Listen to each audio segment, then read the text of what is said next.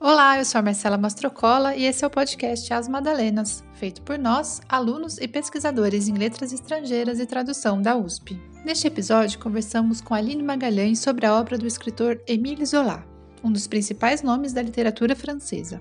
Zola é conhecido pelos seus romances naturalistas, que trazem um olhar crítico, objetivo e realista sobre a sociedade francesa do século XIX.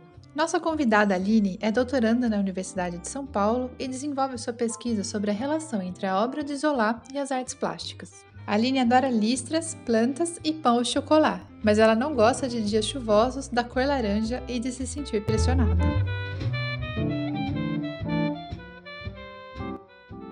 Olá, eu sou a Kati. Eu sou a Maria Letícia e esse é o podcast As Madalenas. Bem-vindos.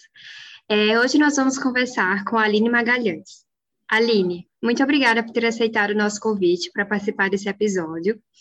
E gostaríamos de começar comentando que talvez vocês tenham notado que tivemos um espaçamento maior entre o primeiro episódio da temporada e esse episódio. É, como já comentamos, seguimos confinados e realizando os episódios virtualmente. Mesmo com todos os cuidados e precauções, nossa convidada, Aline, ela foi acometida pela Covid-19. Felizmente, seu quadro foi leve e você já está melhor, mas gostaríamos de te pedir que contasse um pouco para nós sobre como foi viver isso, em um contexto de tanta incerteza e responsabilidades. Como isso afetou sua rotina de trabalho na pesquisa, sobretudo, Aline? Então, eu até já pedi desculpa um pouco pela voz, que ainda está tá na recuperação. Eu tive um quadro leve, é, de leve a moderado, porque eu faço parte do grupo de risco, eu sou asmática. É, mas, graças a Deus, eu tive um quadro bem, bem, bem tranquilo, tirando alguns dias que eu tive muita fraqueza e muito cansaço, e isso afetou bastante a minha pesquisa e a minha rotina de estudos. É, Para quem teve a Covid, eu acredito que, que vai se identificar bastante nesse caso, porque, embora você fique deitado e, enfim, para repouso, para poder recuperar o mais rápido possível, eu não conseguia ter uma linha de raciocínio. Eu acho que também é uma questão muito emocional que você vai passando de saber que você está com a doença, de, de incerteza, você não sabe como que vai, como que ela vai evoluir, se vai evoluir bem, se não vai, né? Eu não tive febre, não tive nenhuma dessas é, das, das coisas mais graves, dos sintomas mais graves. Eu tive mesmo o cansaço. Então eu pegava o livro e eu tentava sentar para ler, eu tinha que ler quatro ou cinco vezes a mesma frase. Eu brincava que eu sentia uma mameba, porque eu não conseguia criar uma linha de raciocínio, realmente entender o que eu estava lendo. E assim, até mesmo construir de, de sentar, é, você fica muito cansado. Às vezes eu ficava é, do nada, dava quase um apagão, assim, você fica com um sono, um, cansaço que você não consegue levantar da cama de dor, dor no corpo.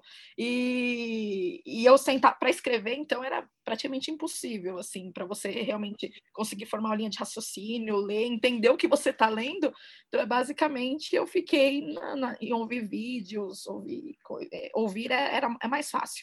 Agora, leituras era praticamente impossível para mim. E eu tentei. Então, realmente, é bem, foi bem prejudicado, assim. É muito complicado seguir uma rotina de estudos estando doente, né? Muito obrigada, Aline, por compartilhar com a gente. Acho que é uma, é, realmente, como você disse, né, não é só o físico, né, é uma questão também que entra no psicológico, né, pensando, pensando como tá tudo, né, ao redor, assim, e as poucas garantias que a gente tem tido, né. É, muito obrigada por, por compartilhar com, conosco e com o público, né, com os ouvintes. E aí, então, agora, uma transição é, um pouco para o episódio mesmo, né, na parte do, da, nossa, da nossa conversa de hoje, que é um, a gente queria começar com uma pergunta que é, de fato, como que foi seu primeiro contato com o Zola e, e com a obra do Zola? A primeira vez que eu li o Zola, eu estava na graduação e eu lembro que eu tinha que fazer uma prova, era uma disciplina de romance, e aí eu tinha que fazer uma prova sobre um livro que é o livro mais conhecido do Zola aqui no Brasil, que é o Germinal. E eu lembro que uhum. foi muito, muito difícil para mim, porque eu nunca gostei muito de livros descritivos. E eu li mesmo pela obrigação para poder fazer a prova. E, e, eu lembro que eu comecei a ler o livro do Germinal e eu não gostei do livro, porque eram descrições e mais descrições e mais descrições, aquilo eu estava achando extremamente entediante. E foi uma situação engraçada, porque a luz da minha casa acabou no dia. E, e quando acabou. Não, é, é, sempre, né? Um dia aquela coisa se deixa de última hora para ler o livro da prova. E eu comecei a ler sobre o Germinal, que falava da, das minas, dos mineradores, de toda essa da, da relação, né, das causas sociais. E aí eu estava dentro de casa, a, sem luz, com uma vela do lado, no corredor, sentada, com o livro na mão. Eu falei assim, nossa, gente, eu tô, tô me sentindo aqui na, na mina, né, lendo com uma vela acesa do lado, a prova do dia. Leitura 4D. Exatamente. Etienne, que continuava em frente ao braseiro aquecendo as pobres mãos escalavradas, olhava. Começava a perceber cada uma das partes da mina. O galpão preto, carvão peneirado, a torre do sino do poço, a vasta casa da máquina de extração, o torreão quadrado da bomba de esgoto. Esta mina, apertada no fundo de um buraco, com as construções de tijolo atarracadas, de onde sobressaía uma chaminé que mais parecia um chifre ameaçador. Dava-lhe a impressão de um animal feroz e voraz, agachado, à espreita para devorar o mundo. E aí eu falei assim, nossa, que livro horrível, eu detestei. Falei, não, nossa, não quero saber do Zola, não, nossa, não gostei desse autor. Bom, Aline, se ler Germinal, A Luz de Velas, não te convenceu a gostar do Zola, é, pelo visto foi a pintura, né, que te levou a mudar de opinião e então dá um surgiu esse interesse pelos impressionistas que te levou é, a Zola. Eu sempre gostei muito da pintura impressionista por um determinado pintor, que era o Renoir. Tem um quadro que eu vi no, no MASP, que eu tinha gostado bastante, que era das meninas, do rosa e azul. E eu, eu achava aquela pintura muito bonita, mas eu, eu, nunca entendi muito de arte, mas eu achava muito bonita, eu achava que aquela pintura me tocava de alguma forma. E aí, quando eu fiz o meu intercâmbio na França, eu estava numa livraria, e aí eu passei e olhei esse livro, que estava numa, numa estante de arte, de crítica de arte. E aí eu falei assim, nossa, o Zola. Aí eu comecei a ler o livro, eu achei muito divertida as frases que ele, ele falava que eram frases meio que de impacto, assim. E eu sempre muito, gostei muito do estilo jornalístico. Eu acho que eu tenho essa coisa meio enraizada minha que um dia eu vou fazer jornalismo. E eu, eu, eu gostei muito do, dos artigos, porque eram artigos de jornal, artigos de crítica de arte.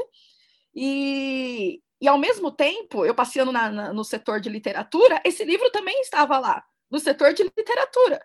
E aí eu falei assim, mas espera aí, isso aqui é crítica de arte? É literatura? O, o que que é?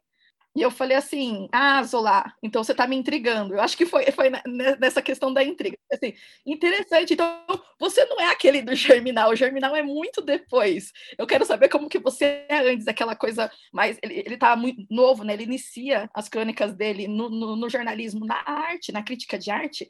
Aí eu falei, Uau, que legal, é isso. E aí eu descobri que ele foi o primeiro, é, a primeira pessoa a defender a arte impressionista, inclusive também na literatura.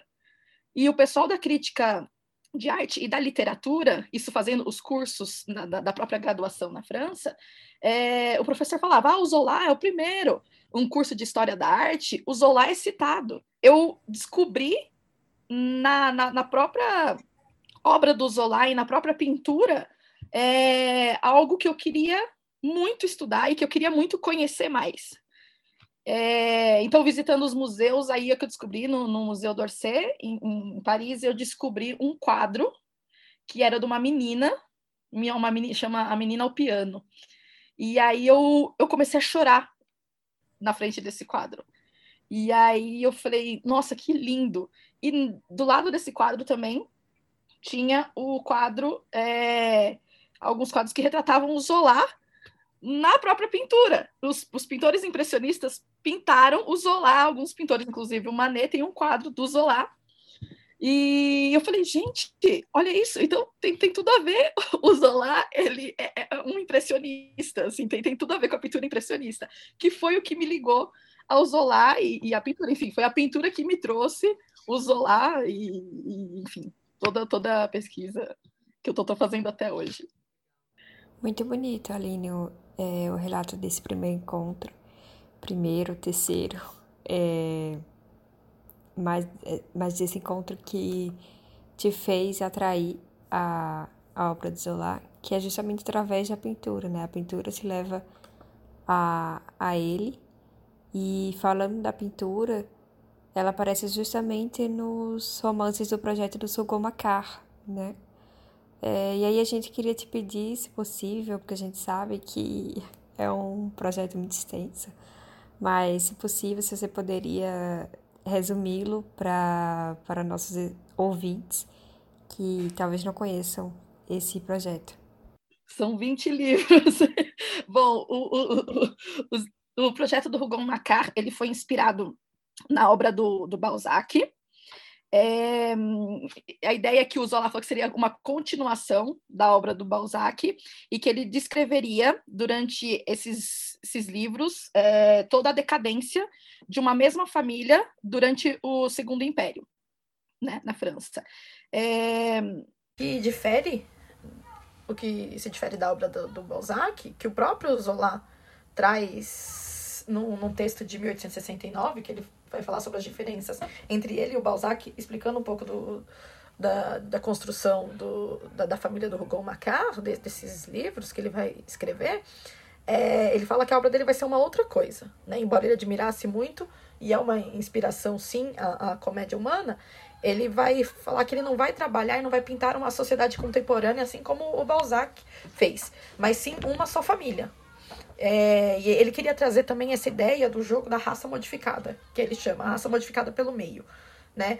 E, e ele, a ideia é que ele vai falar assim que o Balzac trabalhava com princípios, né? Por exemplo, o catolicismo.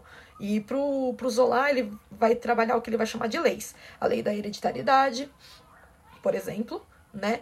E ele fala que ele não quer, como o Balzac, tomar uma decisão sobre é, o, o homem como ser político, como filósofo, como moralista.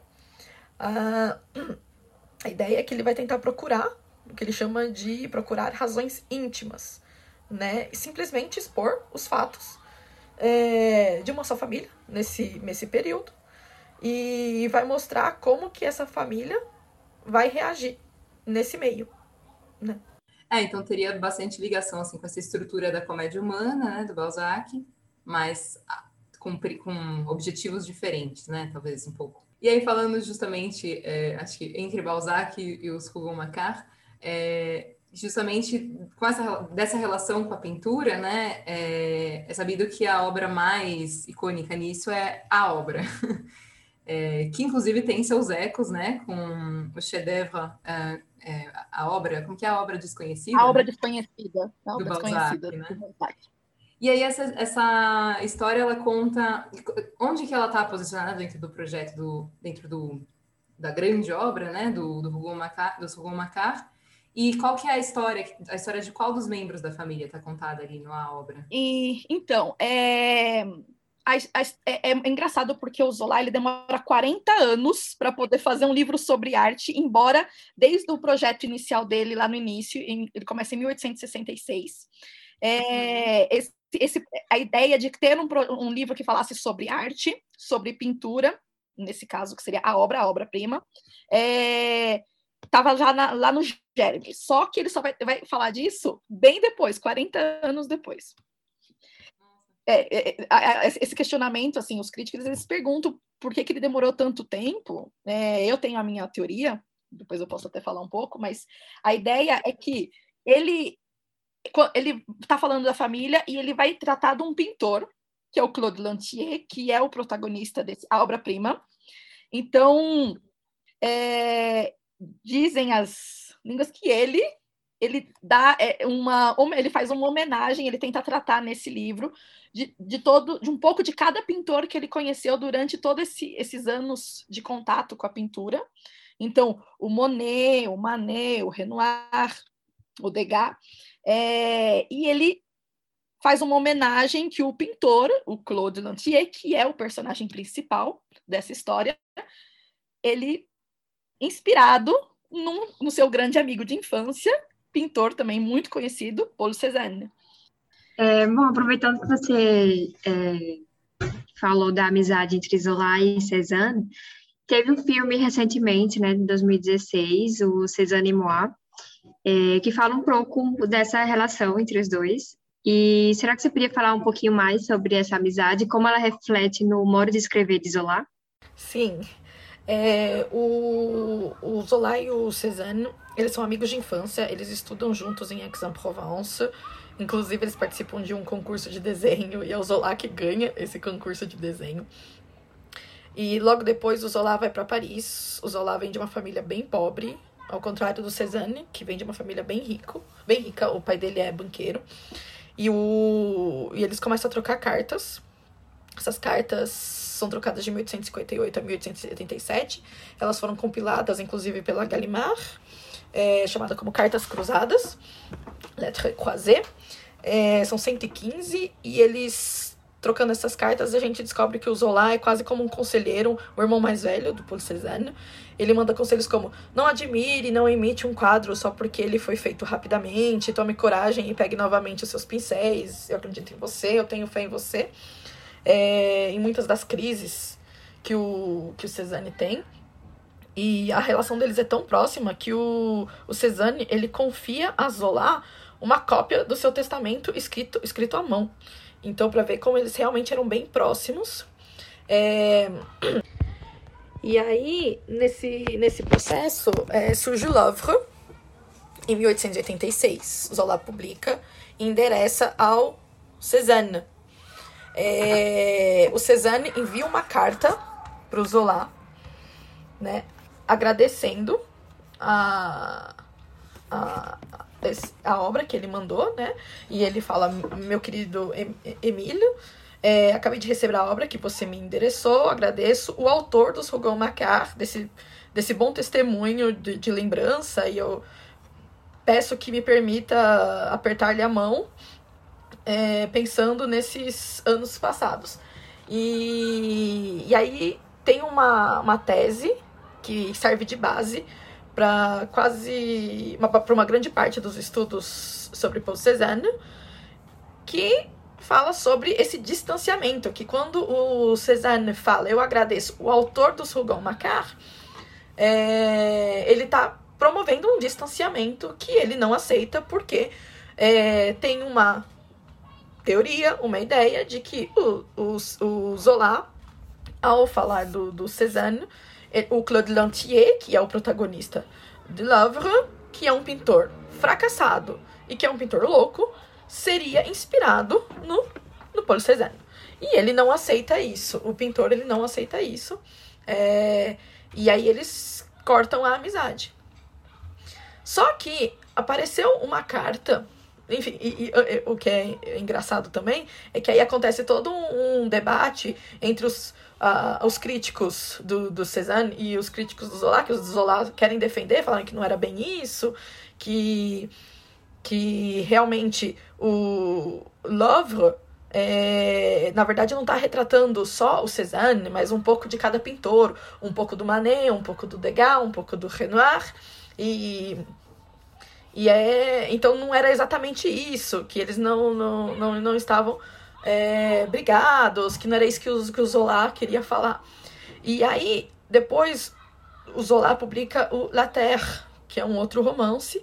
E então tem uma carta que apareceu depois, que ela foi encontrada, é, que se descobre que, na verdade, essa história, que, dessa briga entre o Zola e o Cézanne, é, na verdade, não, não aconteceu. Que essa. Que o. Os, o Cézanne envia logo depois, em 1887, então um ano depois da obra e um, um ano depois dessa carta, que, que seria essa briga, essa, esse rompimento da relação, e ele fala: Meu querido Emílio, acabei de receber aqui, em, quando eu voltei para X, o volume A Terra que você me endereçou. Agradeço por esse novo, por esse novo romance é, dos Rougon Macquart. E quando você voltar, eu mesmo irei te ver para poder apertar a mão.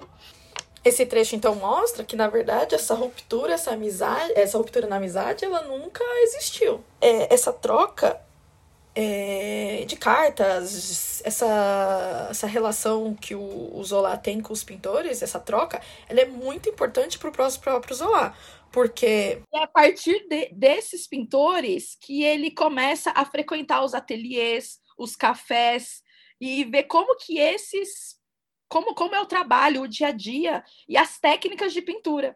E o Zola é extremamente observador. Essa é uma das características da obra dele. Ele faz muitas anotações, ele faz os planos, os, os esboços da obra, sempre muito anotado, ele, ele pesquisa, então, por exemplo, no caso do Germinal, ele vai na mina, ele fica com os mineradores, ele faz todas as anotações. Nas obras dele, por exemplo, no Bonheur de Dame, que é o isso foi traduzido como Paraíso das Damas, ele também ele vai no, no Louvre, nas lojas, né, no, no, no Bon Marché. Mas Denise ficava-se absurda face a face com a exposição da porta central.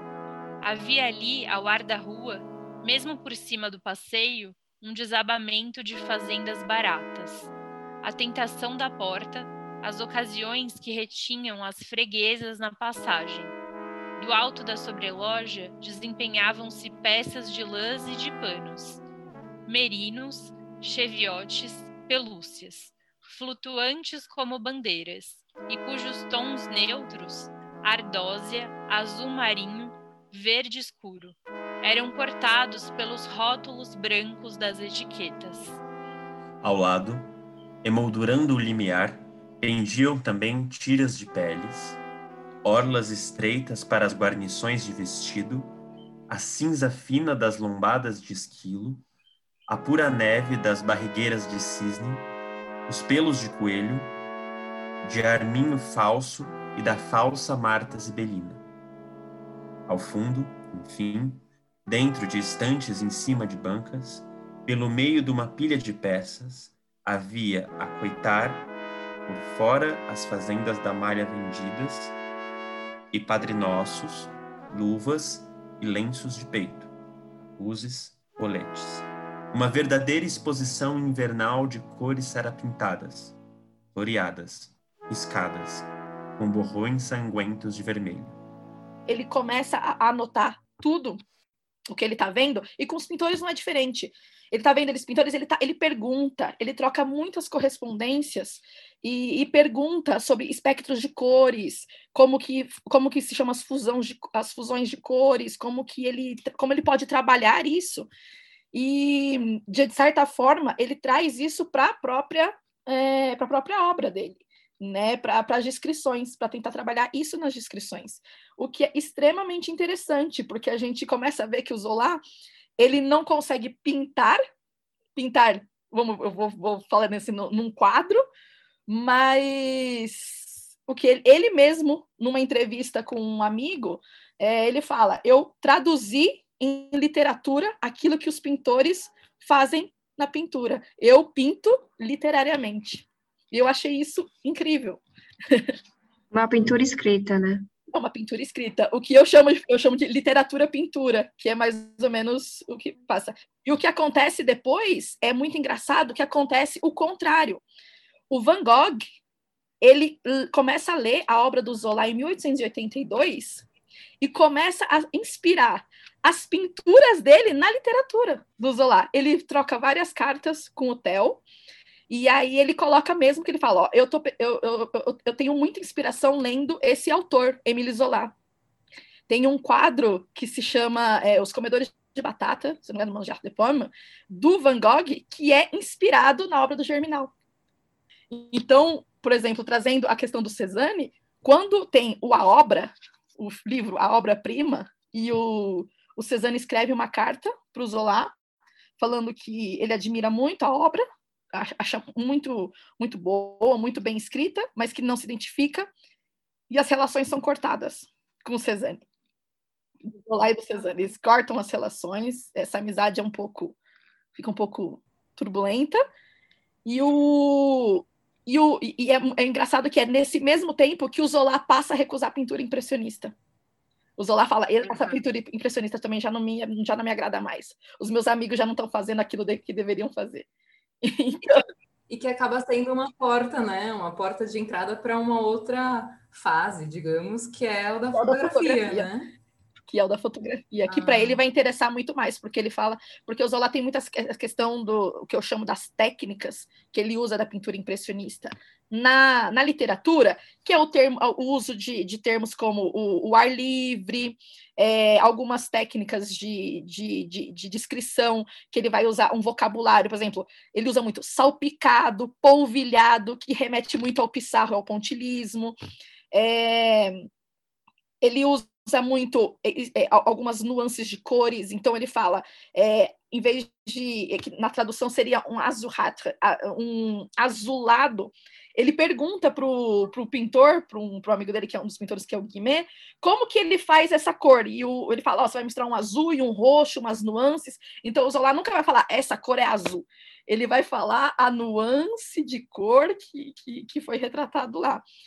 E, o, e ele fala que os pintores em determinado momento, os impressionistas, eles deixaram isso, a questão da luz, como a luz é, é refletida, que é muito importante, a luz é basicamente é, a fonte de, de, de, né, do, do, dos impressionistas, ao ar livre, e o Zola falou assim, não, os impressionistas não estão sabendo usar a luz, eles não são artistas nesse aspecto, então eu vou, eu vou, a fotografia é nela que eu vou conseguir trabalhar essa projeção de, de como é que eu vou refletir ou não a luz. E, e aí abre esse novo caminho para ele já em final, em final de carreira. Bom, essa é a nossa pergunta final. É, para a gente sair um pouco, pelo menos na imaginação né, de casa. É, e, a, bom, a pergunta é, quem da família rugou Macar e desse amplo universo de isolar, você levaria para tomar um chá da tarde? Ou não sei, passear no Mercadão de São Paulo. Oh. Ou no CEAGESP, se fosse no CEAGESP, me convidar, porque eu não, não conheço ainda. O ventre de São Paulo. Eu acho que seria a personagem da Denise Bourdieu, que é a personagem principal do O Bonheur des Dames, o Paraíso das Damas porque ela entende super de moda, ela vai trabalhar na, no, no, no, no Grand Magazin, na grande loja, ela que vai ser a vendedora de roupas, eu super convidaria ela para tomar um café para ela me contar como que são as vendas. Tem o MASP também, né? Vocês podem. Pelo MASP. Tomar um café no MASP. Não, Ai, naquela vista que tem Nossa, eu acho, eu, acho que, eu acho que eu mudaria. Eu acho que eu mudaria minha resposta. Olha isso, eu falei, gente, eu gosto muito do, dos personagens. Mas eu acho que eu, não, eu sairia com o Sandoz. O Sandoz é o a obra, é o jornalista, eu acho que tem tudo a ver, né? É o jornalista que é um duplo do Zola e é o entendedor, é o que avalia as obras, é o que avalia toda a pintura no, numa obra. Então, eu acho que eu sairia com o Sandoz para a gente discutir, porque é um literato e jornalista, a gente discutiria no Mercadão. para discutir o Mercadão, fazer já né, uma análise. Uma análise, assim, comer o sanduíche de mortadela. Então, Aline, a gente queria te agradecer muito pelo seu tempo, pela sua é, presença e troca aqui com a gente, de, de contar tantas coisas, tantas anedotas e tantas informações muito valiosas. Eu que assim. agradeço, gente, amei. a conversa no final da tarde. É, é, o nosso chá da tarde, foi, exatamente. Muito bom. Já queria aproveitar, então, e dizer que o nosso próximo episódio vai ser sobre o Unesco. É, provavelmente a gente vai ter dois episódios agora em junho. Isso. E agradecemos a escuta de vocês e sempre a presença nos nossos encontros. Tchau, tchau e até o próximo episódio.